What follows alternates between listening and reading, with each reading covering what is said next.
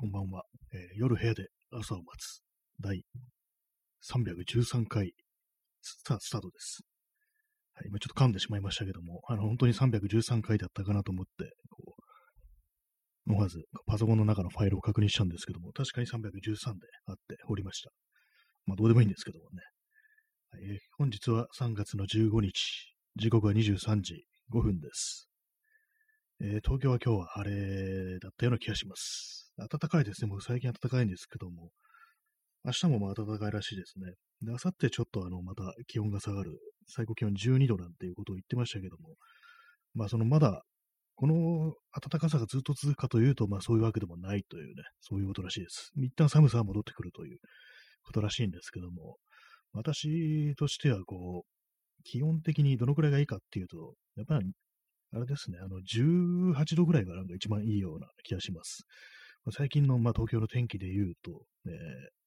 日曜、土日ぐらいの感じが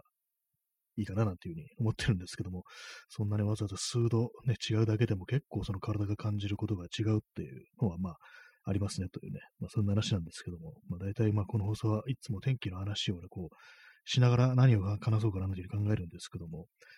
え今日のタイトルなんですけども、愛を引っ掛けるための釘っていう、まあ、これ特にあの何もね、どうどうこうってあれでもないんですけども、さっきのトイレの中で、私トイレの中、トイレ入るたびにこう、大体文庫本をね、持って入るんですけども、その中島ラモの愛を引っ掛けるための釘っていうのをね、こう文庫なんですけども、それを持って今日、ね、おトイレの中にね、閉じこもってたんですけども、その中でね、なんかあの酒についてね、こう語ってるのがあって、まあ、中島ラモっていうと、あの、あれですね、今夜すべてのバーでっていうね、あの、小説ですね。それがアルコール依存になるね、こう主人公を描いた小説が有名ですけども、まあ、このエッセイ集なんですけども、この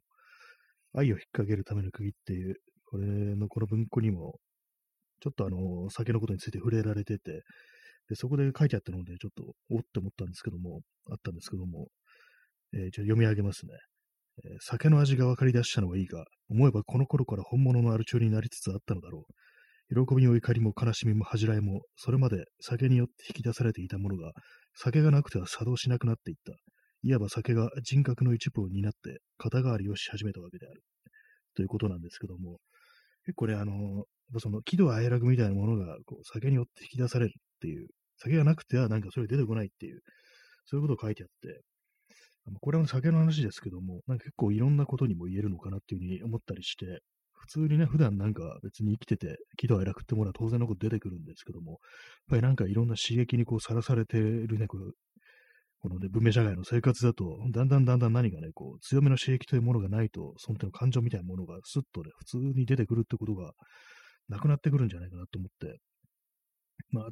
結構ね、その、あれなんですけども、私も、普段別にそんなにあの、泣いたり笑ったり怒ったり喜んだりしてるかというと、まあ全然そういうこともなくって、あんまりね、こう、表に出さない。まあ出す人あんまりいないですけどもね、この世の中ではね。まあ、普通になんかこう、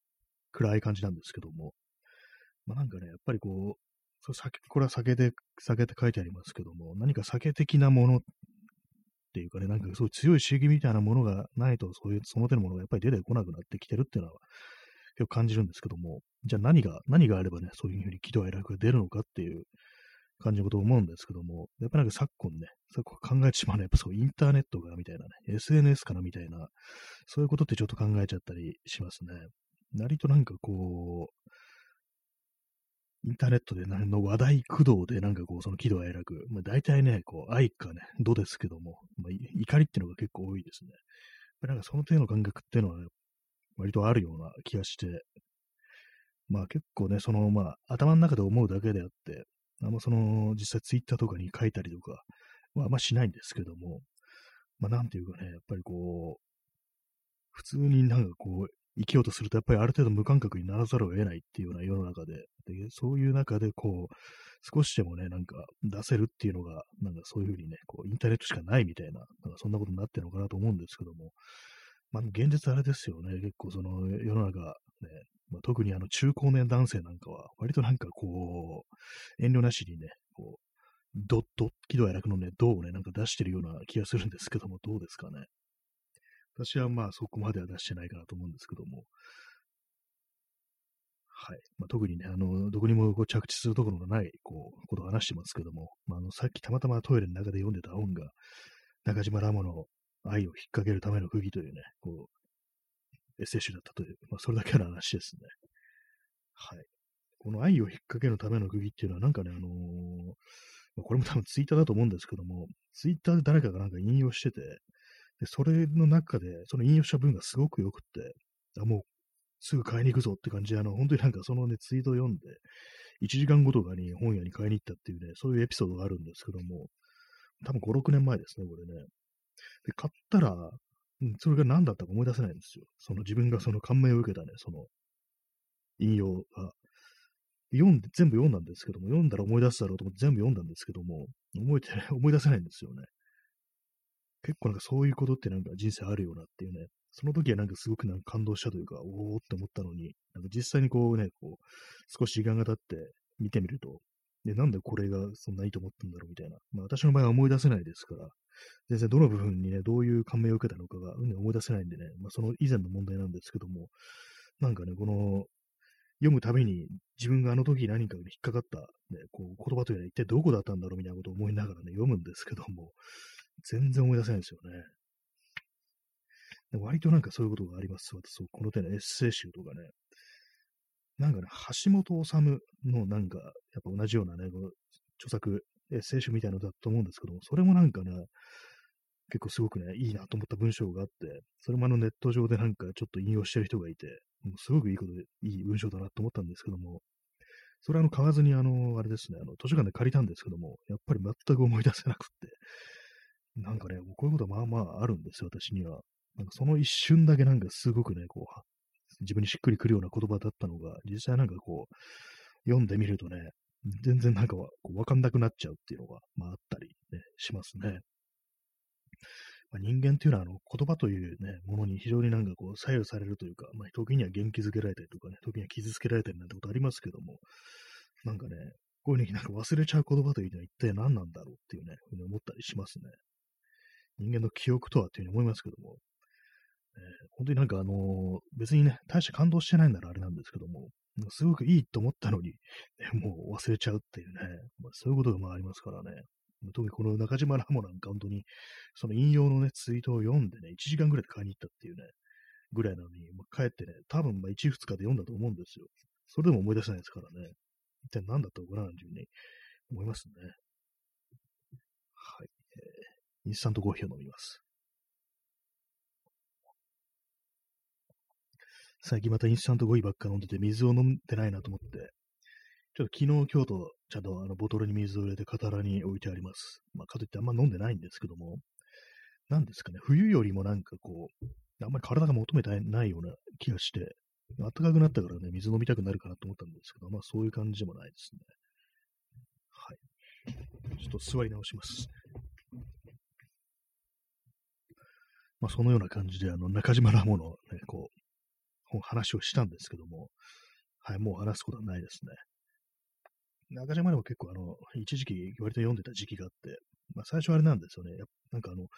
中島ラモロのボットを昔フォローしてて、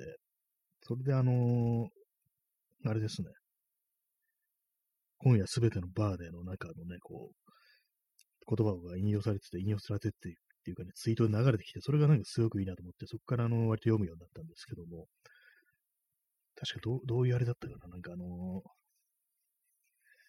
こう言って忘れちゃうんですけども、なんか実際なんかあれですね、あの、あこのね、引用いいなみたいな感じで、どういう感じのね、こう、ニュアンスで、ね、どういう展開でこの言葉が出てくるんだろうっていうふうに思うと、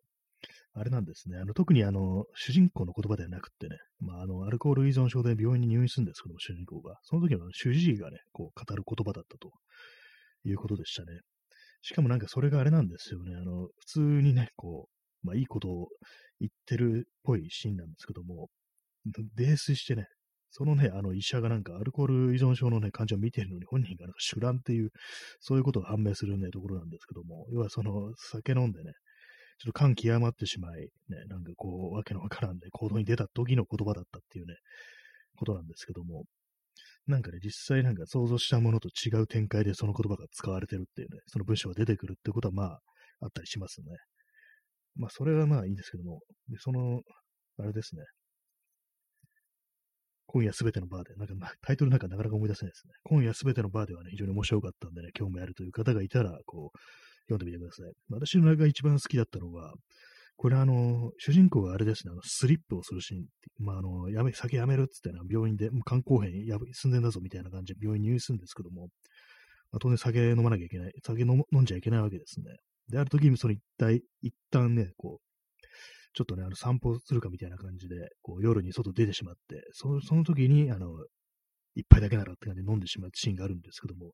私がなんかそのシーンが、ね、妙になんか心に残って、たびたびなんか読み返すっていうね、ことがありますね。私自身はその、ね、酒、アルコール依存ってことはないんですけども、まあ、なんかいろんなことにね、なんか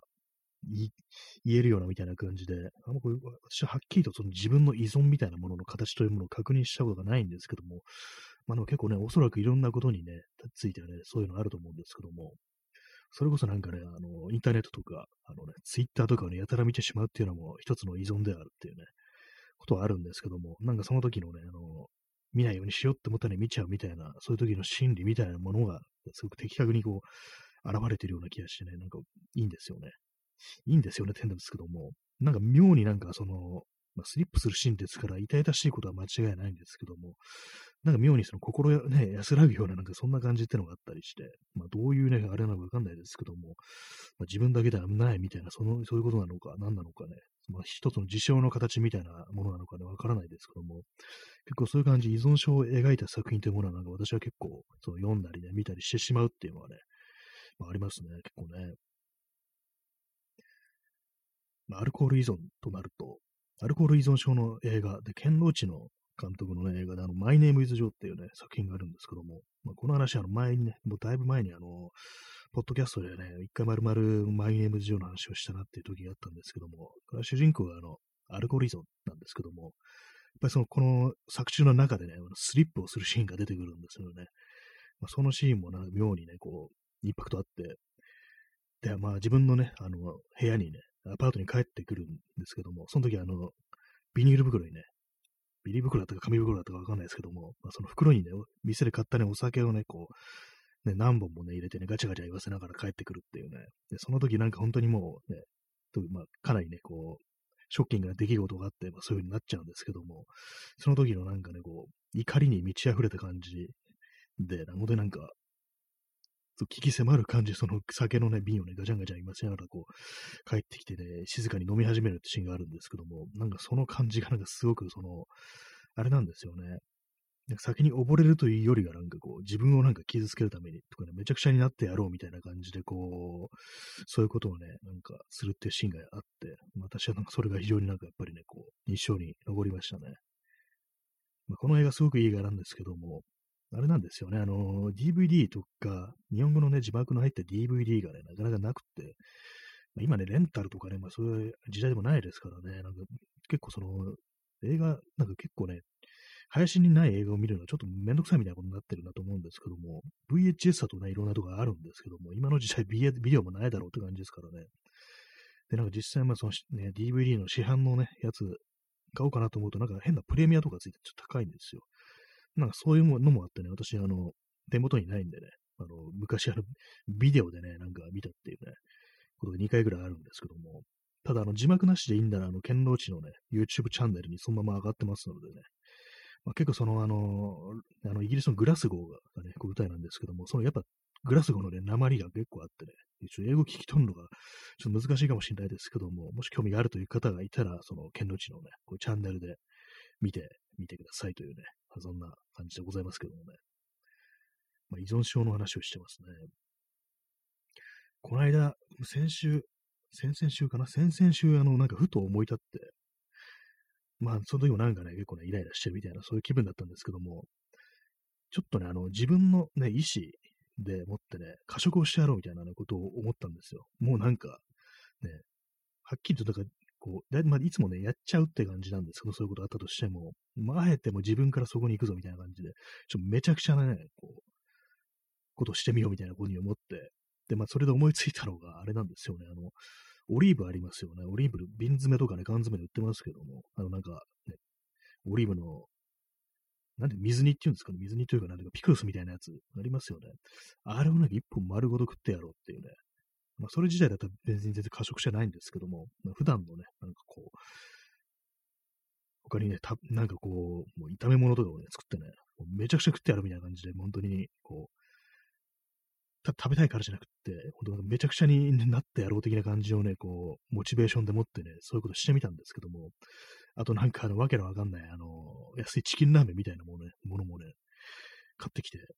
チキンラーメンじゃなくて、東京ラーメンっていうね、なんか名前なんですけども、なんかあの、オーケストラに置いてあるんですよ。要はなんかベビースターラーメンみたいな感じなんですけども、あの、マグカップとかに入れて、あの、お湯入れて注いでね、ちょっとね、ちっちゃいチキンラーメンみたいになるぞみたいな感じなんですけども、それはあの、そのままボリボリ食ってやろうみたいなね、あんまやんないですよね。なんかそういう感じのなんかちょっとね、普段やんないようなね、無茶をしてみようみたいな感じでね、やったんですけども、普通になんかの途中でお腹いっぱいになって、半分ぐらいのお腹いっぱいになって、よし、明日食べようみたいな感じで、あの、普通にラップかけて冷蔵庫に入れましたね。普通にそのオリーブとかもね、全然あの、で、全部食べられずって感じで、なんかそういう風にあえてめちゃくちゃやってやろうみたいな感じで、こう、始めたことかなんか、すごいね、なんかあの、大したことなく終わるっていうね、ことにこう気づいて、だからなんかやばいなと思ったら、あえて自分からそういうところに飛び込んでみるっていうね、もう、はっきりとめちゃくちゃになってやるぞっていうね、そういう気持ちで持っていくと、意外とやってみたときにそうでもないみたいなことがあるのかななんていうふうに、まあ、思ったりするんですけども、まあ、ただ、あのね、実際なんか本当やりすぎちゃったときにやばいことになりそうなんでね、酒とかでね、なんか本当なんか、まずいことになりそうなんで、これはまあやんない方がいいのかもしれないですけども、えー、ストロムさん、一種の自傷行為、そうですね。まさしくね、その感じで始めたんですけどもね。なんかね、その時は本当にこう、あれなんですよね。全然途中でなんかもういっかみたいな感じで、結構な冷静な感じになっちゃったんですよね、それは。妙に。冷静にね、もう、もうお腹いっぱいだし、まあ、この辺にしようか。やっぱ無理だったな、これ一瓶食べるのとかなんかね、そんなことを思いながらなんかこう、終わったんですけども。あとあれですね、あの、オリーブっていうのは、まあ、その時にあのね、あの、オーケストラに、オーケストラしてますね。オーケストラにあれなんですよ。あの、緑のオリーブがなくって、しかなくブラックオリーブをね、こう、買ってきたんですね。で、ちょっとあの、ひよってたんですよ。その時すでにね。他のお店行って探すわけでもなく、前、ここにあるから、まあ、ブラックオリーブしかないからこれでいいやみたいなことを思って、でもそれにしたんですけども、まあ、そういうところはあるかもしれないですね。ちょっとあの、一種の妥協が入ってしまったっていう、その始める前に、そこもなんかね、あの、ちゃんとやっていけば、緑のオリーブを買っていけば、本当なんかとんでもないことになったかなっていうふうにまあ、思ったりするんですけども、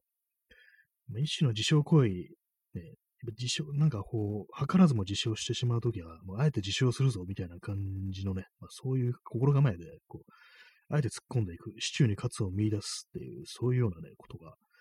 あると、逆になんかこう、抑えられるんではないかっていうふうに思いますけども、まあ、そうでもない場合もあるような、危険だよなってことは、まあ、思いますね。私は毎日毎日ね、こう、インスタントコーヒー飲みますとか言ってますけども、全然飲みたくないんですよ、インスタントコーヒー。うまくないんですよね。やっぱりカフェインとかのある程度こう、体から抜いていかないと、なんかね、あの、毎日毎日飲むとやっぱ美味しいって思えないんで、やめた方がいいな思ってるんですけども、なんかこう、あれなんですよね。別にね、あの、左右とか飲んでもいいわけですし、普通にね、なんか他のね、なんか飲み物とかでもいいんですけども、なんかこうコーヒーじゃないとダメだみたいな感覚みたいなのがあって、なんかどうにもね、なんか、全然うまくもなんともないのにこれじゃなきゃいけないみたいな、そういうのがあったりしますね。なんかあの、カフェインの着付け効果みたいなものをなんか、うっすら期待してるのかなと思うんですけども、実際毎日毎日飲んでればそんなに目もね、飲んでも冷めないよっていう感じですからね。私普通に夜中にコーヒーとか飲んで寝れますからね、もう全然それぐらいなんかカフェインってものがこう、あのね、体の中にこう、あるっていうね、ことなんでね、もう慣れちゃってるっていうことですね。もう末期ですね。依存症のね。依存、中毒ですね。問題なんか、そういうことになっちゃってるんですけども、コーヒーの話でした。ね、コーヒーもかわいそうですね。こんな風なね、雑な飲まれ方してるっていうことですからね。よくあれですね、あの、人生であの、何かね、食べたり飲んだりできる量っていうのは、回数っていうのは決まってるわけだから、その一回一回をね、無駄にしたくない。だからまずいものはね、食べたくないんだっていうね、自分がまずね、こう、満足できるものを食べたり飲んだりしたいっていうまあそういうちょっとあの美食っぽいね、感じの考え方ってもありますけども、最近ちょっとわかるような気がしてきてて、今までだったらね、なんかそんなことなかったんですけども、確かにそうだよなっていうね、その一回一回を大事にしてないっていうね、まあことになりますからね。まあ、確実にカウントはね、一つ減っていくわけなんですけども、ね、その一食分っていうね、残りの人生食べられる回数っていうのがね、だからまあその一回一回をね、本当になんかこう、ね、満足できるようなものにしたいっていうね、そういうことはね、まあ思うんですけども、どうなんですかね。こういう話ってなんか、美味しんぼとかになんか出てきそうな気がするんですけども、どうなんでしょうか。私、あの、あんまこう、美味しんぼは、そんなにね、見たり読んだりしたことはないんで、ね、詳しくないんですけども、一さんとご評飲みます。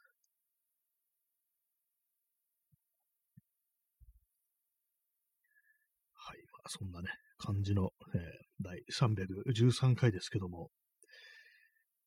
あれですね、1周年がもうだんだん近づいてきた。多分2ヶ月後にはこのライブ放送が1周年ということでね、なりますけども。そうすると、2年ですね。あの、最初にその音声コンテンツってものをやり始めてから、こう、来年の8月で、来年じゃない、今今年の8月で2年ってことなんですけども、なんか本当に全然それぐらいの時間が経ったというこう実感がないんですよね。本当になんかあの、毎日毎日よくこんなことをね、やってるんだって思いますよね。まあ、実際にはその何度かね、お休みしたこともありますけども、結構ね、ほぼ毎日こういうふうに喋ってるってことをやるんで、やってるんで、何かしら身についたかなっていうふうに思うんですけども、どう考えても身についてないんですよ、特にね。喋りが上手くなったという実感もないですし、どうなんですかなんか変わってんのかなって思うんですけども、なんか私はね、なんか何でもそうなんですけども、長いことね、続けられてることってのはまあまああったりするんですよ。写真を撮るとかね、あと、まあ、自転車に乗るとかね、自転車いじりってことも結構ね、長いことやってるんですけども、なんかね、上達をしないっていうね、そういうのがあるんですよね。まあ、これあの、よく言ってますけども、本当になんか成長というものがあんましなくて、継続することはできるけど、成長が難しいっていう感じになってしまってるんですよね。やっぱりなんかこう、やっぱりこう人間退屈するといろいろ新しいことをするっていうのがあると思うんですけども、どうも私は退屈したら退屈しっぱなしにしてしまうっていうね、そういうことがあったりするのと、あとちょっとね、あの、違うことに、違うことと新しくね、なんかこう、変化を求めて、ちょっと違うことをやってみようとすると、なんかこう、うまくいかなくて嫌になるっていうことがあるんで、なんかそれに対する防衛反応みたいな感じで、ひたすら同じことばっかりやり続けてしまうという、そういう趣味があるっていうね、ことなのかもしれないですけども、またこの、ね、ラジオ、喋るということの上達って何なんだろうって思うんですけども、ぱなんか上達云々よりやっぱりこうネタですよね。話すネタというものがまあ大事かなっていうようなことはまあ思うんで、その辺の感じですよね。いかになんかそのネタを仕入れるかみたいなことがあると思うんですけども、実際の喋りの口説というものよりは、こう、ね、喋ってる内容というかね、何に対して言及してどういうね、ことを思ってるのかという、まあ、ちょっとこれあの人間性みたいなものにね、こう、作用されるところもあると思うんですけども、なんかもう同じことばっかずっと言ってるようなってことをね、思っちゃったりはしますね。そうですね、多分ね、こう、中島ロムの話とかもね、もう前も話してると思うんですよ、普通にね。同じことをね、何度もね、繰り返しても気、気がつかないようになってるというね、ありますね。なんかね、ほんとなんか、よくこのあの山城慎吾って言って、昔あの山城慎吾がなんかテレビに出た時に、そのね、まあ、救急車の方がしますね。まあそういう時にね、あの、同じ話を誤解したっていうのがあって、それ結果なんか、同じ話を誤解したぐらいに降ろされたなんていうね、そういうなんかちょっと都市伝説みたいなものがあって、まあこれあの、三浦淳が言ってたんですけども、なんかほんと山城慎吾だな、みたいなことどうしてもね、思っちゃいますね。この山城慎吾の話自体はね、私はすでに5回ぐらいしてますからね。そのね、その辺の問題があるんですけども。まあでも、結構ね、思うんですけど、他の人のね、なんか音声コンテンツとかをね、聞いてると、あれなんですよね。ぱりなんかある程度年をね、重ねるとね、同じ話が出てくるっていうのが感じますね。結構若い人だと、なんかあんまりね、同じ話をね、何度もしないんですよ。まあそこまで、あの、じっくり聞いたかと言われるとそうでもないかもしれないですけども、割と傾向として、あとなんか年を取ってくると、中年になってくると、あの、連続で同じ話2回するっていうね、っていうのもそのね、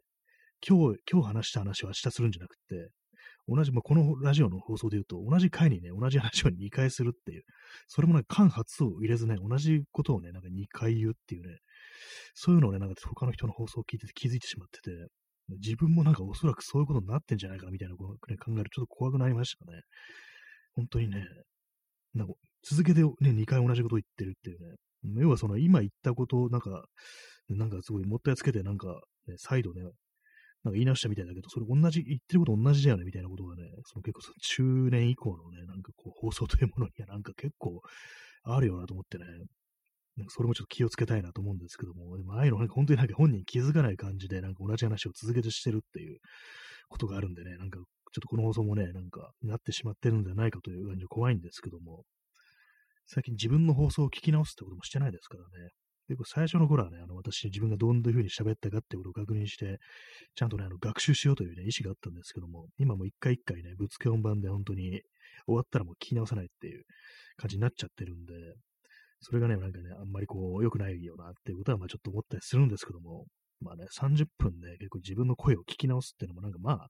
ちょっとね、自分の言ったことですから自分で大体分かってるっていうのがあるんで、ね、飽きるっていうのはあるんですけども、まあなんかね、本当にこう、変化というものはやっぱりこう必要なのかと思うんですけども、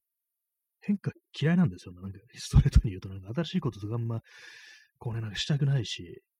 新しいこと覚えたくないし、なんか怖いし、みたいなね、保守ですね。保守、保守化が進んでるみたいな感じなんですけども、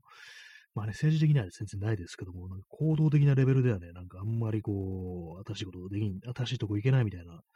そういうね、なんか感じになってしまってるというね、ことを思ったりしております。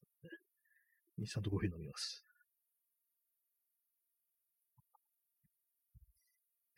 はい。今日はなんかあの、結構早口でこう喋ってますね。これ早口で喋れるときと、ほんと全然なんか喋ることが思いつかなくって、なんか、あーうーとか言ってなんかね、こう、止まっちゃうことが割とあるんですけども、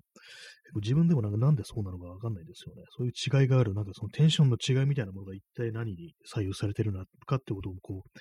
自分で認識できないんですけども、あの、これ仕事でラジオで喋ってる、特に毎日とかね、看板番組みたいなね、そういう人とか、なんか結構な、のラジオのね、出る人っていうのはそういう人いますけども、よくある毎日やるよなっていうようなこと思いますね。まあその構成作家とかいてネタとかがね、まあある程度まあ外部から供給されるというのはあるだろうし、まあ、お金が出てるから頑張ろうっていう気持ちもまああるのかもしれないですけども、まあね、まあこの放送がなんか無料とはいえね、なんかこう、なんかちょっとそういう工夫みたいなものがあってもいいじゃんっていうふうに思うんですけども、まあ、無料とは言ってもね、このラジオトークってたまにあのなんか Amazon ギフトとかくれますからね、ある意味その辺で結構その、ね、原生利益がね、こう、あったなってこと思いますからね。なんかあの、2週間やると、ね、こう、アマゾンギフト券2000円分みたいな。なんかね、あの、去年とかね、あの、1ヶ月やるとね、なんか、9000円みたいなことありましたからね。それもだいぶなんかあの、ね、あれですよね、必要なものとかね、こう、当てましたからね。なんだ必要なものって感じですけども。ねまあ、そういうね、こともあるんですけども。終了まであと2分、リスナーにお礼を伝えようということでね、まあ、本日はこの6名の方にお越しいただき、そして辛抱強い方が5名ね、残っていらっしゃるということで、まあ、そんな感じでお送りしてまいりました第313回ですけども、いかがでしたでしょうか？なんかね、こう中島ラロの話をこうディープにするのかなと思いきや、こう、あんまりね、こう、語らないって感じになっちゃいましたけども、結構そうなんですよね。あのー、あの文章良かったなと思うのが、なんか実際読んでみると、その引用だなんか引用の時だけになんか